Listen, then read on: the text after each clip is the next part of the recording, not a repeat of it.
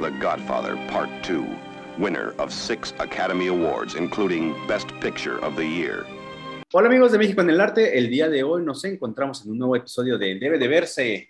Vamos a cambiar un poquito la dinámica, ya saben que estos videos los pueden ver en Spotify, Facebook y YouTube. Me encuentro acompañado, como ya pudieron ver, por AXA, Alma Escalona y Aaron Reeves. Eh, bueno, hoy vamos a hablar de El Padrino 2, en la última emisión de este su programa favorito, hablamos de la parte 1 de esta trilogía de películas. Eh, igual que la primera y que la tercera parte, dirigida por Francis Ford Coppola. Eh, fue producida en 1964, dos años después de la primera. Y nos cuenta una historia algo distinta, pero bastante similar a la primera. Las diferencias obvias. Eh, si no, voy a, voy a spoilearlo de la primera no sería imposible dar una sinopsis. Entonces, si no han visto la primera parte, vean el podcast pasado, ahí la resumimos completa. Pero sí, ya estuvo el aviso, ¿eh? ¿eh? nos cuenta la historia de Michael Corleone al frente de la familia Corleone, ya en Las Vegas, y de cómo eh, pues, intenta mantener a flote el negocio de la mafia. Y en paralelo, vemos la historia de cómo Vito Corleone eh, llegó desde Italia, desde Corleone a América y cómo empezó eh, eh, pues, su imperio de, la mafia, cómo, cómo, sí, cómo se inició en esa onda de mover los dineros. pero está bien manejado esta, esta idea de los dos momentos. creo que se entiende más o menos bien cuando, quizás al principio te tomes por desprevenido, pero creo yo que está bien llevado. O sea, sí notas cuando es un tiempo y cuando es otro tiempo, a diferencia de algunas otras películas en las que uno se hace revoltura y sí cuesta trabajo. Al menos aquí está muy marcado y sobre todo porque no, o sea, nosotros ya conocemos a, como dice Aaron, eh, ya conocemos a Vito, digo a Michael y, el contexto y no empieza ahí. La historia no empieza ahí, no, empieza justamente con... Eh, con, la infancia de este, Vito, en Italia. Vito chiquito. Este, eh, y, ahí ya te marca justamente esa, esa separación, esa, esos dos tiempos sobre, los cuales se va a desarrollar la película. Eso sí, eh, esta película, al menos la versión que creo nosotros vimos, dura dos horas y media no, tres horas, tres horas y media. Tres este, horas veinte. No sé si haya una ah sí, tres horas veinte. No sé si haya una versión más extendida, que probablemente depende. Creo que no, sí. Ya sería una criminalidad. Hasta donde sé, no. Es un abuso eh, eso. Creo que hay, hay, un también dentro de la historia de, eh, de Michael. Es, es interesante porque pasan un contexto histórico muy específico que es el periodo de la Revolución Cubana. Al rato, cuando hablemos de este, ya de, escenas y de cuestiones eh, interesantes, eh, de escenas específicas y de la trama ah, más, de una manera más detallada, pero eh, hay que tener eso en cuenta. Hay, hay, hay, un referente histórico muy claro, de un momento de la historia muy clara, y creo que aún así se entiende. O sea, creo que es, es muy evidente y se entiende más o menos cómo está la circunstancia en el contexto de de Michael. Creo que a mí me gusta más, personalmente, creo que a mí me gusta más la segunda parte que la primera, aunque hay ahí, eh, y no sé. Muy bien, vamos a, vamos a empezar a hablar de esa cuestión. ¿Qué es lo que más les gustó y qué es lo que menos les gustó sin dar nada de spoilers? Empiézale, por favor, Axa, ya que andabas ahí ah. involucrado. Creo que el, la trama el desarrollo de la historia de Michael es un poco más lineal esta vez. Está, o sea, ya en la primera parte lo vimos deshacerse de su humanidad, deshacerse de lo poco de bueno que le quedaba a su forma de ser este, y irse consumiendo por ese lado oscuro de su entorno.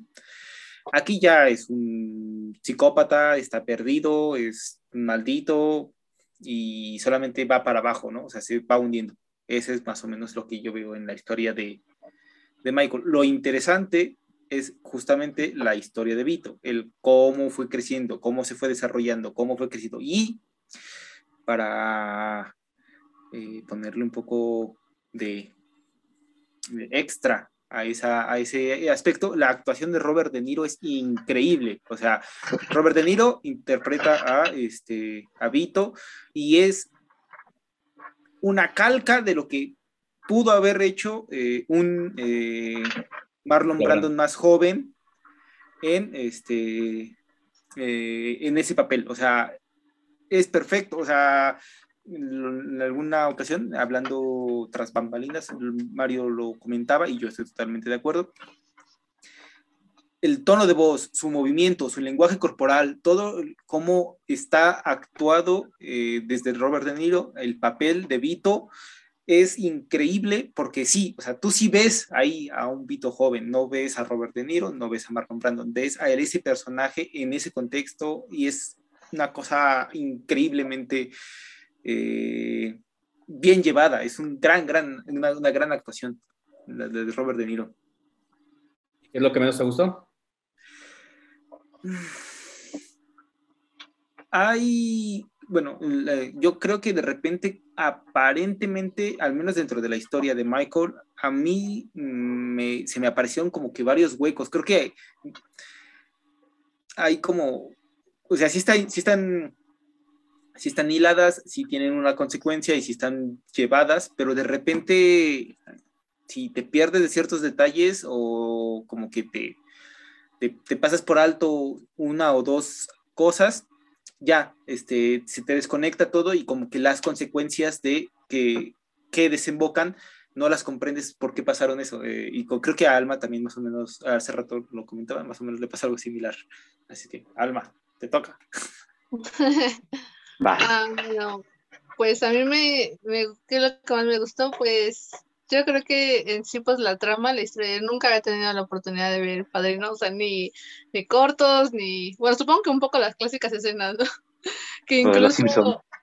Eh, eh, no, fíjate que yo me enteré de esas escenas por la de película de Zootopia, cuando empiezan con los ratoncitos. Ah. a ver el día de la boda de mi hija, cuando vemos la primera. y yo dije, ah, ah, con razón salió esto. No, eh, bueno, y, realmente me gusta mucho que es una historia muy familiar, ¿no? Que es una, que, que para ellos tanto la familia antes que todo, ¿no? Esa cuestión sí me gusta mucho. Bueno, las cuestiones de la mafia, pues no. Pero, pero se me hace una manera muy interesante de cómo, cómo desenvuelven esto y cómo a pesar de que dejaron Italia, bueno, ahora ya estoy metiendo un poquito más en rollo, nunca dejan sus raíces, sus orígenes, ¿no? Ah, eh, bueno, yo eso creo que vi desde la primera película. Eh, en esta segunda película, pues yo creo que sí, lo más, lo más bonito es la vida de Vito Corniole, ¿no? De, de cómo es llevada. Y, y, pues lo de Michael, híjole, no, yo creo que sí vamos a hablar un poquito más de eso, pero, pero híjole, mmm, siento que, que, que, las dos historias que iban paralelas, uno, uno va viendo cómo uno fue creciendo, cómo fue creciendo Vito y cómo fue decayendo Mike. Entonces, sí, híjole, se me hace una trama muy interesante por ese aspecto y, fue lo que yo creo que más, más me gustó. Y lo que no me gustó como tal, pues supongo que mucha sangre, bueno, había escenas un poco fuertes así y de fregadas, o sea, ni siquiera te avisaban. Eh, yo creo que hay una escena que quiero comentar más adelante que, que, híjoles, no, a mí sí me revolvió las trepitas cuando las vi. pero, pero, pues creo que en sí, en sí la, eh, la película es muy buena, es está muy bien hecha, obviamente la actuación este, de Vito Cornelio joven es muy buena también. Entonces yo creo que tiene muchas cosas que me han gustado. Simplemente no me gustan algunas escenas muy violentas. Bien, Aarón. Ah, ¿Por dónde empiezo? Eh, yo tengo un dilema entre si me gusta más la parte 2 o la parte 1. Exactamente el mismo dilema y estoy seguro de que mucha gente tiene el mismo dilema eh, hablando de, esta segunda parte, creo que me voy a medio contradecir, porque me gusta mucho la forma en la que está hecha. Creo que lo que más me gusta es eso, cómo manejan a los personajes. Tenemos un Michael que en la primera parte ya se le un desgraciado, en esta segunda parte se vuelve incluso peor, o sea, ya en la primera ya era el don, en esta se vuelve don, hijo de su mamacita. Eh, entonces, eh, sí me gusta cómo, cómo trabajan con, con, la mayoría de personajes, y cómo le dan relevancia a Fredo, a Connie, a personajes que en la primera pues nomás estaban. En esta ya tiene un papel, a pesar de que igual solo sale un rato, tiene un papel verdaderamente protagónico y impactan en muchas de las consecuencias eh, de, de los actos que ni siquiera los involucran a ellos tan directamente eh, creo que está muy chido la historia de, eh, de Vito eh, llegando a, a América y, cómo fue construyendo su, su, familia, la familia Corleone, y, y, cómo vimos más de cómo era Don Vito Corleone en realidad, pues, o sea, eso de que es Robert De Niro y que en realidad es Vito, igual magistral. y lo que no, o sea, eso es lo que más me gusta, cómo, cómo manejaron la película.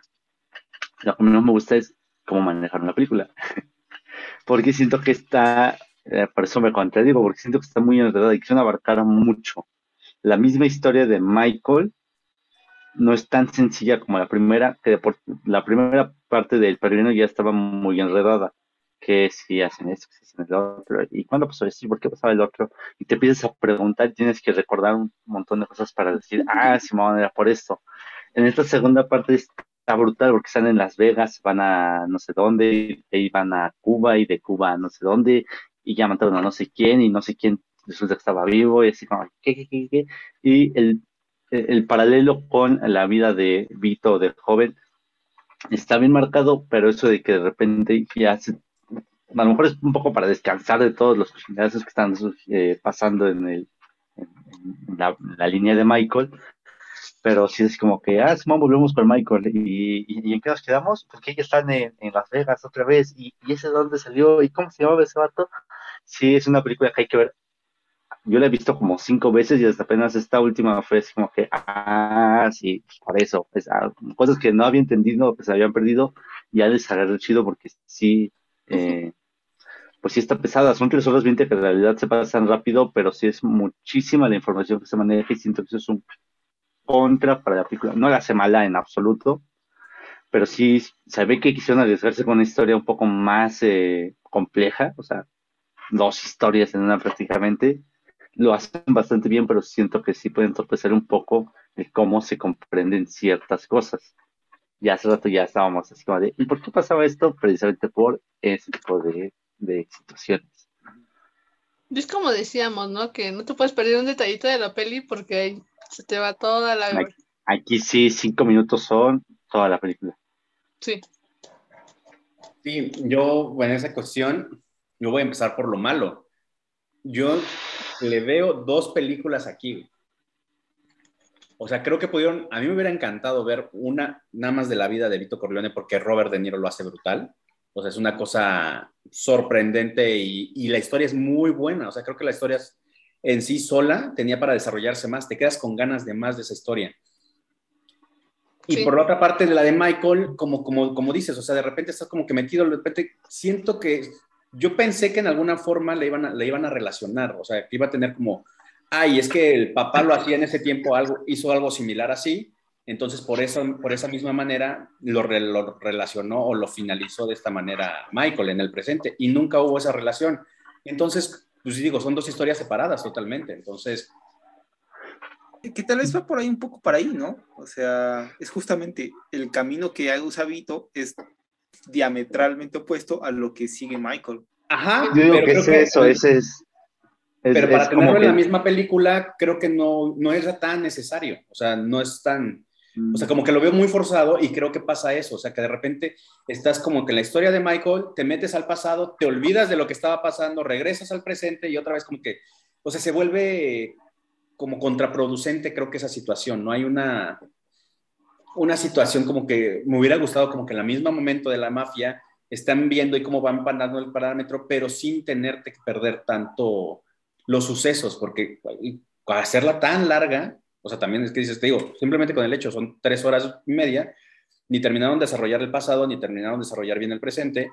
Hubieran hecho dos pe películas que ahí tenían el negociazo. A mí el, la precuela yo sin bronca lo hubiera comprado y me hubiera ido por una tercera, cuarta, güey, sin bronca, porque se me hace muy buena la precuela. Probablemente ahorita lo hubieran hecho así. O sea, en, los estándares del cine comercial, probablemente ahorita sí habrían hecho uno, precuela, dos, tres, y en la tercera parte la habrían dividido en dos partes. Y todos odiaríamos la franquicia del padrino, como Star Wars. Además, sus obras, películas. o sea, ya se me hizo muy plana la parte de Michael. ya, no, ya no hubo una evolución como en la primera. En ese contexto, o sea, si pongo la parte de Vito Corleone, me gusta mucho esa parte de la segunda película, pero la historia en general, englobada en todo lo demás, creo que me gusta más la primera película, porque sí hay una evolución brutal y hay un cambio y una evolución en general de toda la película.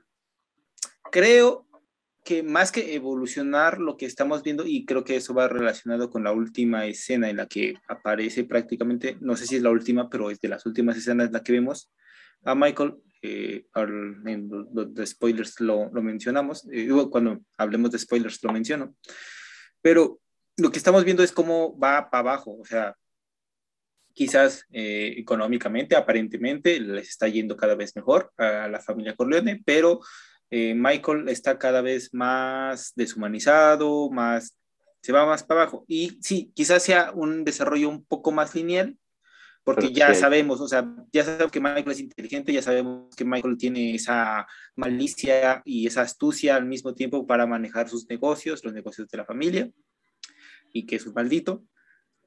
Y creo que el único, el único realmente, el, el único este, que afecta o que trastoca todo el desarrollo de, de, Michael y lo único que lo llega a realmente hacer un cambio tiene que ver con Fredo, o sea, con su hermano, eh, y eh, lo que deriva al final, ¿no? Creo que es lo único. Esta película trata sobre la relación de Michael con sus, hermanos, familiar, ¿no? Con sus hermanos, específicamente con los hermanos que le quedan vivos, que es Fredo y Connie.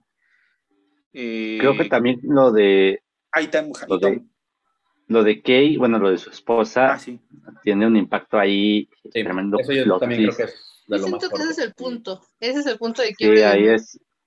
Creo que el, sí, es evidente que el desarrollo de Michael no es tanto como el de la primera, o sea, no pasa de ser el niño bueno al jefe de los Corleone, ya es el jefe de los Corleone, pero creo que lo que pasa, sí, o sea, es un vato podrido que se pudre todavía más, y sí, creo que un desarrollo sí es evidente, y lo que pasa con eh, ya vamos a hablar en, los spoilers, lo que pasa con Kay ya es como que el detonante y también lo de Fredo y así, es un vato que se hunde, se hunde cuando pensaba que no podía hundirse más y creo que eso sí le aporta bastante. Creo que lo que pasa en este desarrollo de, esta segunda parte, en la parte de Mike, es eso, ¿no? De qué, qué tan podrido está el asunto ya que hasta ya llegó de la manera interna, lo que se tenía como controlado y la parte interna se, se destruye, o sea, des, Ahora controla lo, externo, pero no lo interno. O sea, creo que vemos como ese giro, pero creo que le faltó desarrollo a la película en esa cuestión. O sea, en ambas partes como que quedó a deber en ambas historias. O sea, en parte de Vito como que quedó a deber un poquito más y en la parte de igual de, de Mike como que quedó, o sea, como digo, que quisieron abarcar mucho, meter mucho y, y no, y te pierdes, o sea, como lo que mencionaba Aaron, te pierdes de ir de pasado a presente sin mucha relación, entonces sí, sí se confunde y, y no está tan padre tenerla que ver cinco o seis veces para entenderla y aprender de todos los nombres, güey. A mí me son un montón de personajes. Vamos con unos datos curiosos para conocer más de la película. ¿Quién empieza? Pues nada más decir que se repite mucho el elenco. Eh, el, elenco original, este, está, eh, eh, bueno, es que no me acuerdo del nombre de los actores, está, sale Diane Keaton, sale este Roberto Ball, Robert Ball, como Tom Hagen, este lo, interesante, y eso no, lo sabía, este, es que el, que le, el actor que le hace de, de, de Fredo, el actor que le hace de Fredo, murió muy joven, o sea, creo que sacó otras dos o tres películas después de, de sus participaciones en El Padrino y falleció de cáncer. En ese momento era, estaba emparejado con este, Meryl Streep y pues él, ella estuvo pues, ahí cuando murió y también estuvo Al, Pacino, él estuvo y lo visitó cuando ya estaba pues eh, pues agonizando y me parece que él estuvo presente cuando pues falleció este, este actor que murió muy joven. Eh, también eh, creo que su última película es una gran película que es, eh, le pusieron aquí en México el francotirador, que el título original es como The Deer Hunter, sobre este, Vietnam. Este, algún día habríamos que verla, este, si es que si es que gana las encuestas, pero es, es, es, y todos decían que iba a ser, iba para ser un gran actor, o sea, iba para arriba, para arriba, para arriba. Te digo, Deer Hunter es una gran película y pues lamentablemente falleció de cáncer, me parece que a los 46 años, algo así, 42. O sea, muy joven en realidad. Ah, ajá, estaba, estaba joven. Sí, es joven. Y que Robert De Niro también audicionó para la primera, para el papel de Sony, pero que se le hizo muy violento a Francisco Coppola, entonces le dio cuello pero que personificó muy bien a Vito Corleone en la segunda. o sea, puede ser. o sea que se le hizo muy violento Robert De Niro para el papel de Sony. Ajá. O sea, en su, pues no sé cómo haya sido su casting, ¿no? exactamente. Que, que, en la primera es Jason Kahn, ¿no? El, el clase de Sony. Y pues que también esta película ganó la de mejor actor y ganaron por el mismo papel Robert De Niro y Marlo Brando por el mismo personaje, güey. Entonces, interesante. Sí. Vito Corleone es personaje de Óscares. No sé si lo dije en la primera, por si sí o por si no, eh, pues lo de director de fotografía, tomó muy en serio su chamba, eh, que metió ahí varios filtros y varias cosas, o sea, hizo una fotografía no solo de, encuadres, también de eh, cómo se veían los de, tratamiento de color para diferenciar eh, bien un lugar de otro. Y creo que parte de cómo entendemos la diferencia entre eh, Estados Unidos y eh, la actualidad o la línea que estamos viendo de Michael está tan marcada es muy en parte por eso, porque la fotografía, aunque no parezca, es bastante distinta, porque si el director se tomó su tiempo para hacer la diferencia entre cómo era Italia, cómo, cómo era Las Vegas, Miami, o sea, entre un estado y otro, desde la primera película lo marcaba mucho, aquí en la segunda igual, y creo que es evidente cómo se guacha. Sí, sí. Eh, por ejemplo, cuando se van a Cuba, eh, hay una, creo que hay un, hay un cambio muy, muy, ahí creo que es el, al menos dentro de la historia de, el cambio más claro es cuando es eh, la historia de Vito y la historia de Michael. Ahí sí se ve el cambio muy claro. En la, coloración, como dice este Aaron. Y aún así, el cambio dentro de la historia de Michael, que es un poquito más plana, por así decirlo, o sea, o, más, este, entre comillas, plana, eh, cuando se van a Cuba, de nueva cuenta cambian muchos aspectos que, este, que te refuerzan el, cambio de escenario, ¿no? El cambio de, entorno. Eso sí, No, lo había, no lo había pensado, pero sí tiene mucho sentido. Sí, este. Ah, lo de las naranjas. Ah, otra vez hay naranjas ahí y son bien evidentes. Hay una escena en la que antes de que pase algo, este, Michael le da una naranja a, este, a su esposa, ahí en su habitación. Ah, mira, una naranja, ya, se van. Antes de la tragedia. Antes de una, una, una de las tragedias. En, todas las tragedias. Pero, en, todas las tragedias hay referencia de, naranjas, O sea, yo no lo había prestado tanta atención a la primera, después de que lo dijiste. En esta ya fue más notorio. Sí, aquí sí se ve los naranjazos. Literal. sí. Hablando ahorita que mencionaste lo de Cuba, eh, otro dato curioso, los, las filmaciones que se realizaron en la parte de Cuba realmente no se grabaron en Cuba, se grabaron en República Dominicana. Entonces, ese es otro dato. Porque en ese, o sea, eh, la película es del 70 y qué? Cuatro. 74, exactamente. Sí, o sea, tenían seis años de la Revolución Cubana, ni de broma iban a dejar entrar a una producción gringa a grabar a, ahí a, Cuba. No, o sea, ni por acá. Y menos con esas referencias, ¿eh? Porque yo dije, ¿por qué se les dejaron grabar en Cuba diciendo todo eso? que, que, creo que no, no ponen a Cuba a mal perdón. O sea, solo ponen el contexto, pero no es como que ah, los cubanos o... No, no, no, al contrario. De hecho... Están muy neutrales ahí en, ellos a lo suyo, mm, mafia y Cuba, Cuba está ahí. Y muy realista hasta cierto punto. Exactamente, este, vamos a parar entonces el video aquí. Este, este va a ser nomás el video, lo vamos a poner ahora por separado para que sea más atractivo para ustedes si es así. Ya saben, les repito, nos pueden este, escuchar en Spotify, nos pueden ver en YouTube, en Facebook y no olviden seguirnos a través de nuestras redes sociales. Nos vemos en el siguiente y vean el video de spoilers del Padrino 2. Bye. Bye. Adiós. Ahora.